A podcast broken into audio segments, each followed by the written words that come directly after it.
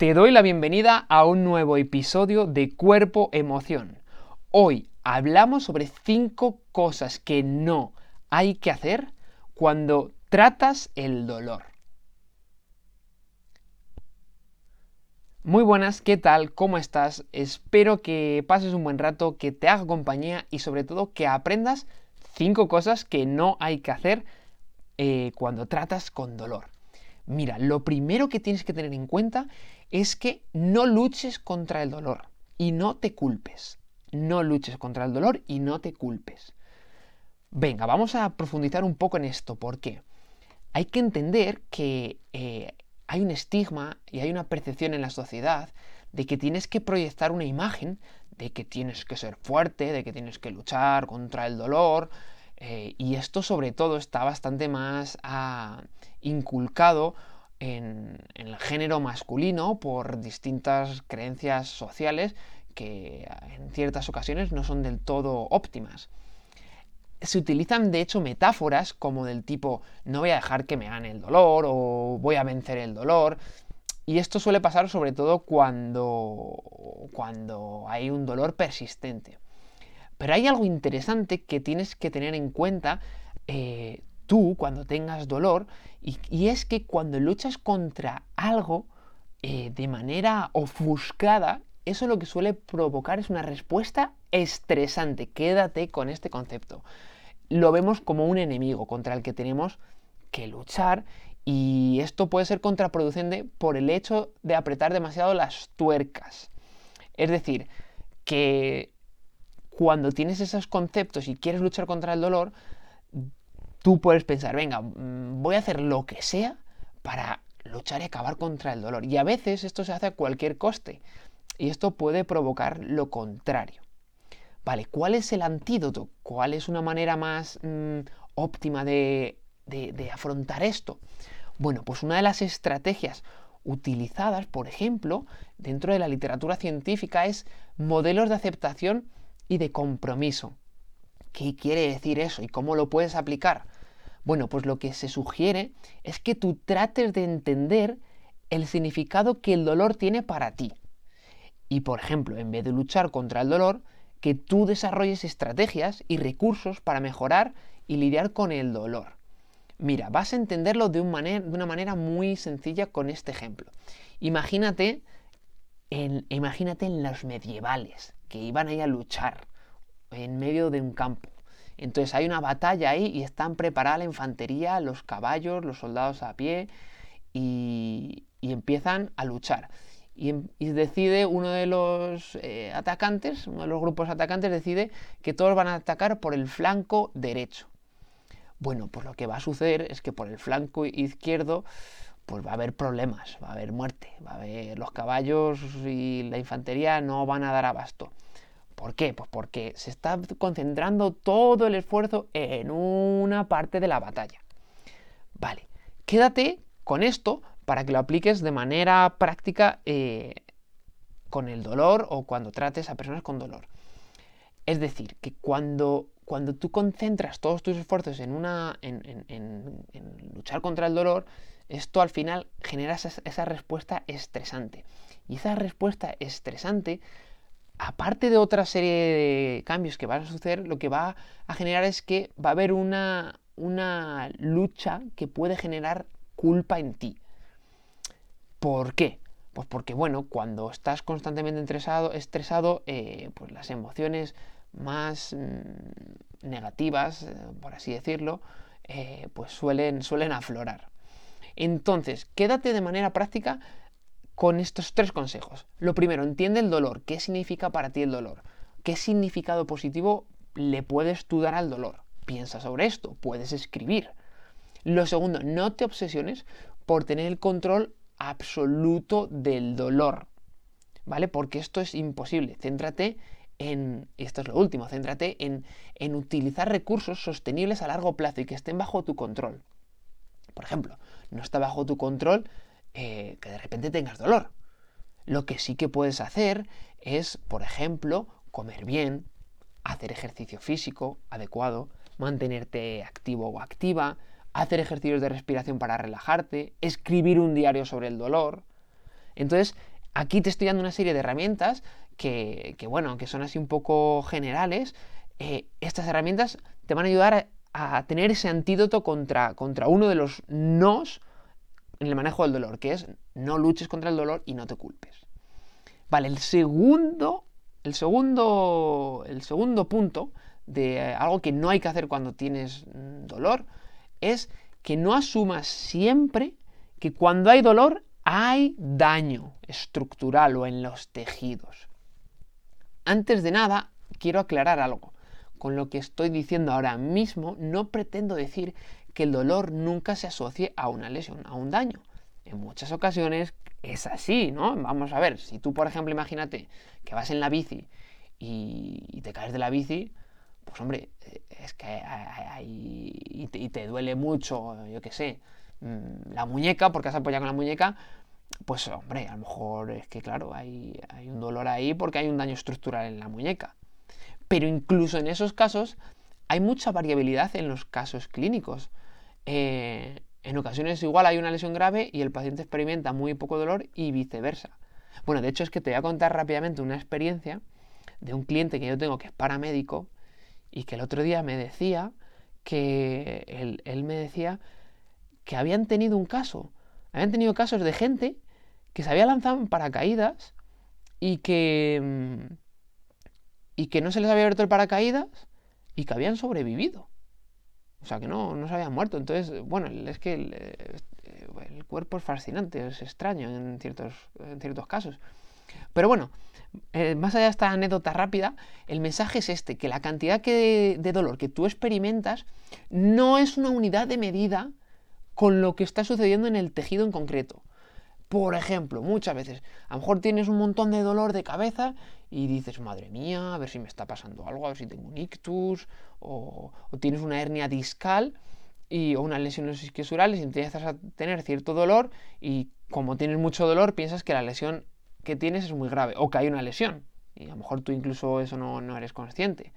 Bueno, lo que es importante considerar es que no, no hay que devaluar la importancia de la salud del tejido, por ejemplo, Mira, mm, se produce una desorganización de las células cuando hay lesiones, eh, como por ejemplo una rotura fibrilar, ¿vale? De un músculo. Bueno, pues es importante considerar una cosa que se llama nociocepción periférica, que esto suena chino. La nociocepción es un proceso neuronal, ¿vale? Mediante el cual se codifican y procesan estímulos que el cuerpo recibe como potencialmente dañinos y, y se envían al cerebro. A simples cuentas es como un email que el cuerpo manda al cerebro y dice, mm, cuidadito, cuidadito, es como un antivirus que te dice, cuidadito, alerta, a lo mejor hay peligro, ¿vale? Eso es la nociocepción periférica. Y eso es lo que sucede cuando tú tienes dolor. Que tu cerebro recibe ese, ese mensaje.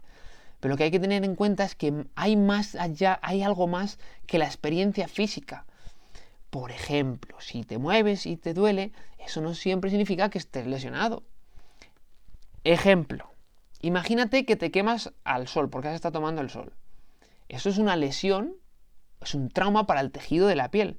Si tú después te ha pasado alguna vez en la playa y que después te has ido a duchar y cuando te estás duchando eh, eh, te duele, te duele solo el contacto del agua y, y en ese momento a que tú no piensas que estás bueno, que tienes algo gravísimo, que estás súper lesionado. No, sabes que te has quemado y que, es un, bueno, es un daño que hay ahí, pero que no hay una lesión grave. Y, bueno, lo que, porque lo que sucede es que ahí se ha aumentado la sensibilidad, eso te ha pasado, que sí? Y lo más importante es que te ha hecho consciente. ¿De qué crees tú que te ha hecho consciente? Si te has quemado y te estás pegando una ducha y te duele. ¿Tú qué crees que diría? A ver, ¿tú qué piensas? Bueno, pues probablemente de que no vas a ir otra vez al sol a 30 grados sin protección solar y durante 8 horas ahí en la playa donde estés. Hay un componente protectivo con el dolor, eso es bueno, eso es importante. Vale, venga, pues mira, vamos a por el siguiente. El tercer punto, el tercer punto, que esto es muy importante y me lo encuentro yo muy a menudo con, los eh, clientes que trato y las personas a, las que, a las que trato, es que no entres en pánico si tienes una recidiva o, un, o, una, una recaída, digamos, en, la experiencia del dolor. Mira, ¿por qué es importante esto? Porque dentro del ámbito de la investigación, eh, uno de los ejemplos y uno de los ámbitos que se estudia mucho es el dolor de espalda. Se ha investigado mucho. Y se ha investigado cómo abordarlo desde diferentes áreas. Por ejemplo, a través del fortalecimiento de, la musculatura lumboabdominal, ¿vale? En la zona lumbar y en el abdomen. A través de, por ejemplo, intervenciones como caminar. Yo recuerdo haber leído un estudio en el que durante un año seguían a personas, les decían que caminaran y se les quitaba, vamos, el dolor crónico de espalda que tenían, muchas personas lo reducían.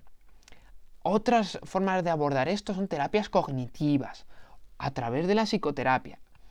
Y lo que la ciencia nos ha demostrado son resultados favorables en distintas intervenciones, como las que te menciono. Pero lo que sí que nos ha mostrado es también que hay resultados a corto plazo y que no son tan común, no es tan común que se mantengan en el tiempo a medio y a largo plazo. Y esto es algo que se ve en la literatura científica. ¿Por qué no se mantiene tanto a largo plazo? Bueno, pues por lo que estábamos diciendo de, de las recaídas.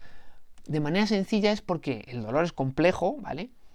Eh, porque mira, tú imagínate que llevas con dolor mucho tiempo, tienes una intervención y mejoras, y un día de repente dices, y te vuelve a doler. Imagínate que tú eres un runner, una runner, que corres, y te empieza, eh, te duele la rodilla de vez en cuando, dejas de tener dolor porque haces una serie de terapia física, y un día el dolor vuelve. Bueno, pues es muy importante que lo interpretes como, joder, el dolor ya ha vuelto, vaya mierda, todo lo que he hecho no ha servido para nada. De nuevo, esto no quiere decir que el dolor no sea real, sí que lo es, porque tú sientes eso. Pero tú tienes que entender que el hecho de que tengas una recaída en el dolor significa lo siguiente. Yo te voy a dar una pista, o un consejo o algo más mm, personal. Tú imagínate que conduces un coche y pasas por una carretera todos los días vas ahí conduciendo, y todos los días vas ahí con tu cochecito, con tu música, con la radio, con el podcast, con el podcast de cuerpo emoción ahí, muy bien, perfecto, lo pones ahí, subes el volumen. Y un día esa carretera está cortada porque hay obras. Bueno, pues ¿qué va a pasar? Que vas a tener que aprender a coger una ruta nueva, que va a haber alguna oportunidad incluso para aprender o descubrir algo nuevo. Igual ves un restaurante que te gusta, o un paraje natural, o una gasolinera más barata, yo qué sé. Bueno, pues cuando tengas una recaída con el dolor, piensa que es una oportunidad para aprender, para utilizar esa experiencia para avanzar. Esto refuerza el aprendizaje del cerebro, que es muy importante cuando hay dolor, porque hay que reprogramar, hay que reaprender. Es decir, tú imagínate que has tenido una recaída en el dolor. Piensa, por ejemplo, sobre eso y, y analiza un poco, vale, ¿cómo estoy durmiendo? ¿Has hecho alguna actividad física que haya Mm, que haya despertado esa experiencia del dolor. ¿Has estado haciendo alguna actividad que sea contraproducente? Piensa qué niveles de estrés tienes. Esto te va a ayudar a comprender la situación y lo más importante es a tratar mejorarla con acciones. Darte permiso para cambiar. Cuando tengas dolor, mira, un consejo es piensa esto.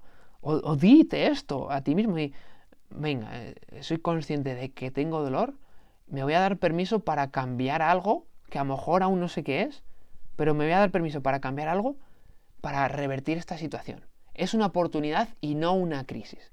Tú dite eso, piensa un poco de esta manera, ¿vale? No tienes que repetirlo como un mantra, pero, pero piensa que es, que es mejor para ti, es algo más adaptativo, que tú pienses que es una oportunidad para aprender, más allá que una crisis y entres en una vorágine negativa. Bueno, el siguiente punto. No te creas todo lo que lees, lo que escuchas y lo que ves en redes sociales. Porque hoy en día las redes sociales son una fuente de información.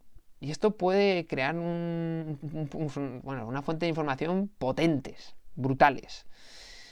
Ya que sean mejores o no, no nos metemos de momento a analizarlo. Pero esto puede crear un proceso de frustración y un círculo vicioso.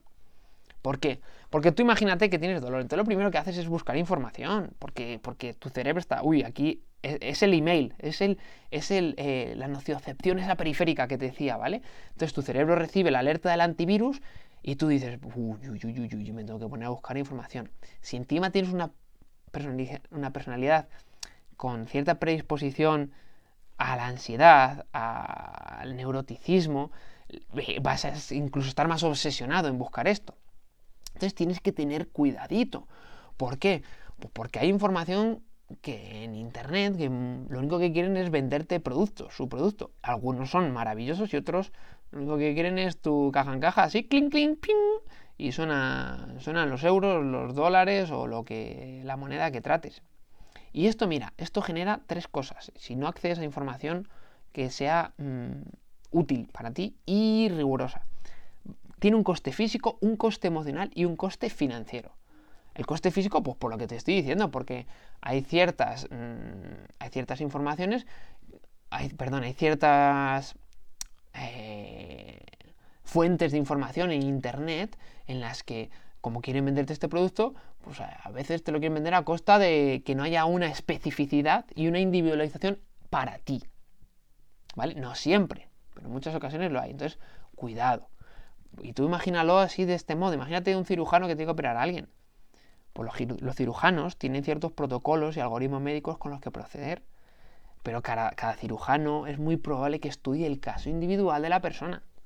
Si tú tienes fascitis plantar, artrosis, dolor lumbar, una hernia discal, dolor cervical, un hombro congelado, busca ayuda profesional y competente, que te digan también dónde puedes buscar información, que te proporcionen ellos la información.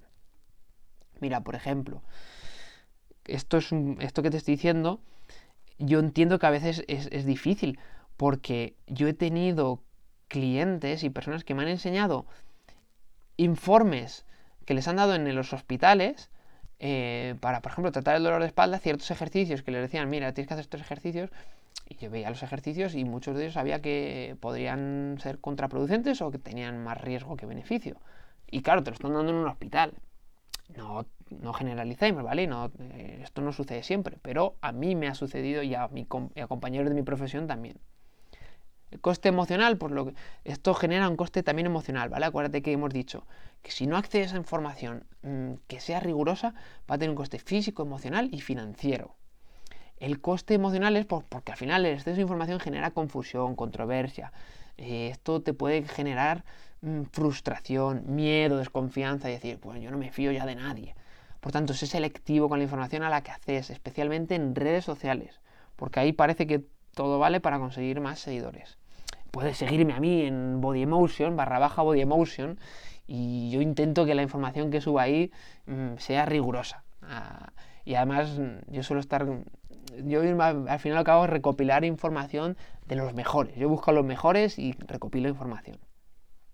Y hay un coste financiero y esto pues no hay que darle muchas vueltas. Y, si es que si tú tienes dolor o una persona que tenga dolor piensa que, claro, si quiere poner solución, pues se deja dinero porque contrata profesionales, mm, a lo mejor se compra libros.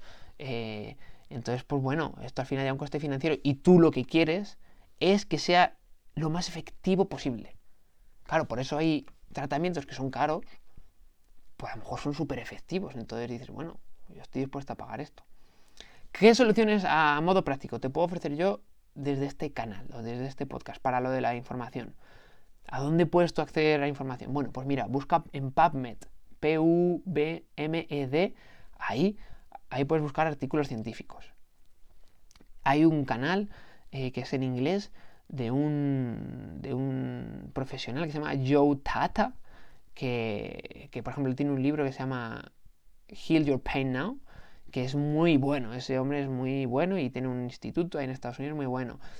Puedes buscar The Pain Journal, ¿vale? Eh, ahí tienes consejos mm, muy buenos. Tu médico, habla con tu médico. Luego, bueno, hay otra compañía muy buena que se llama Functional Patterns. Y ahí también puedes encontrar muchas cositas. Bueno, en definitiva, eso es eh, los puntos donde puedes eh, buscar información. Y lo último que vamos a tratar, ¿vale? El último punto, ya casi si estás aquí y has aguantado bien, bien, es porque estás aprendiendo y, aunque te estoy aquí contando toda la batalla, eh, estás aprendiendo. Lo último es que no, no dejes que tus pruebas diagnósticas eh, no dramatices, no dramatices con la historia que tienes acerca del dolor, ¿vale? Tienes que... Mira, esto se utiliza mucho en psicología cognitiva conductual.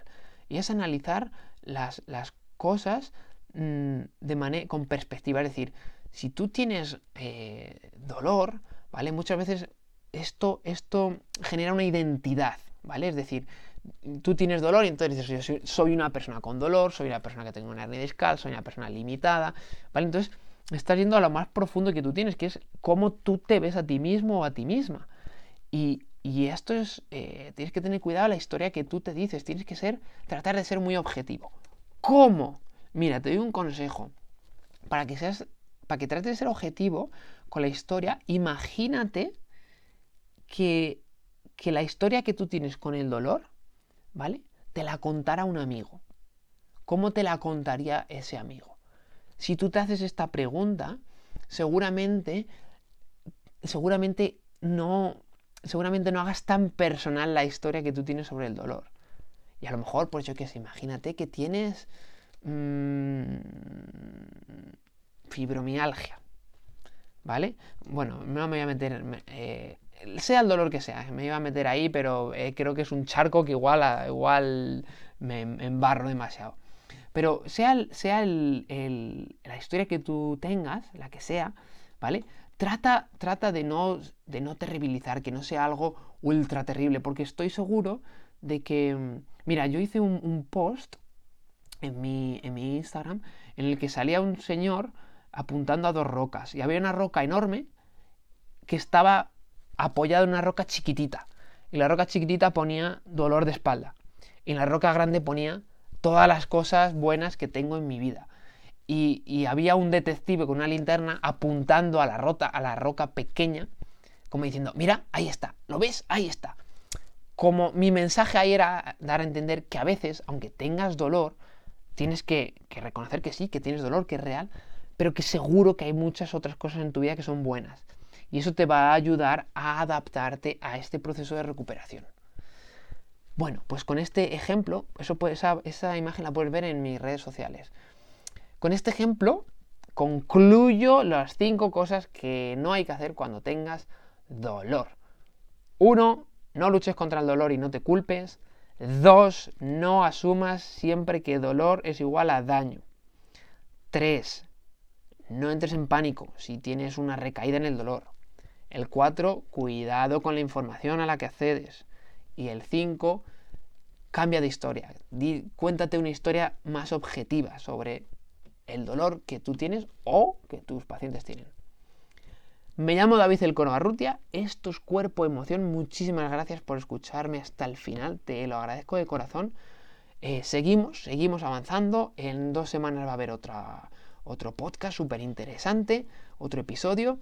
Y si te ha gustado, comenta, compártelo, por favor, porque eso es el modo en el que tú me vas a ayudar a mí a que este canal crezca y a que pueda pues, seguir con motivación, aunque la tengo, la motivación la tengo, pero si veo que gente escucha estos episodios y, y, joder, y que interactúan y que les sirve, me va a dar más motivación, voy a buscar más información y voy a crear contenido de mejor calidad. ¿Has visto? Ya está hechísimo. Bueno, muchísimas gracias, te mando un fuerte abrazo, me llamo desde el Corbarrutia y recuerda, muévete sin dolor y vive. Nos escuchamos en el próximo episodio. Un abrazo.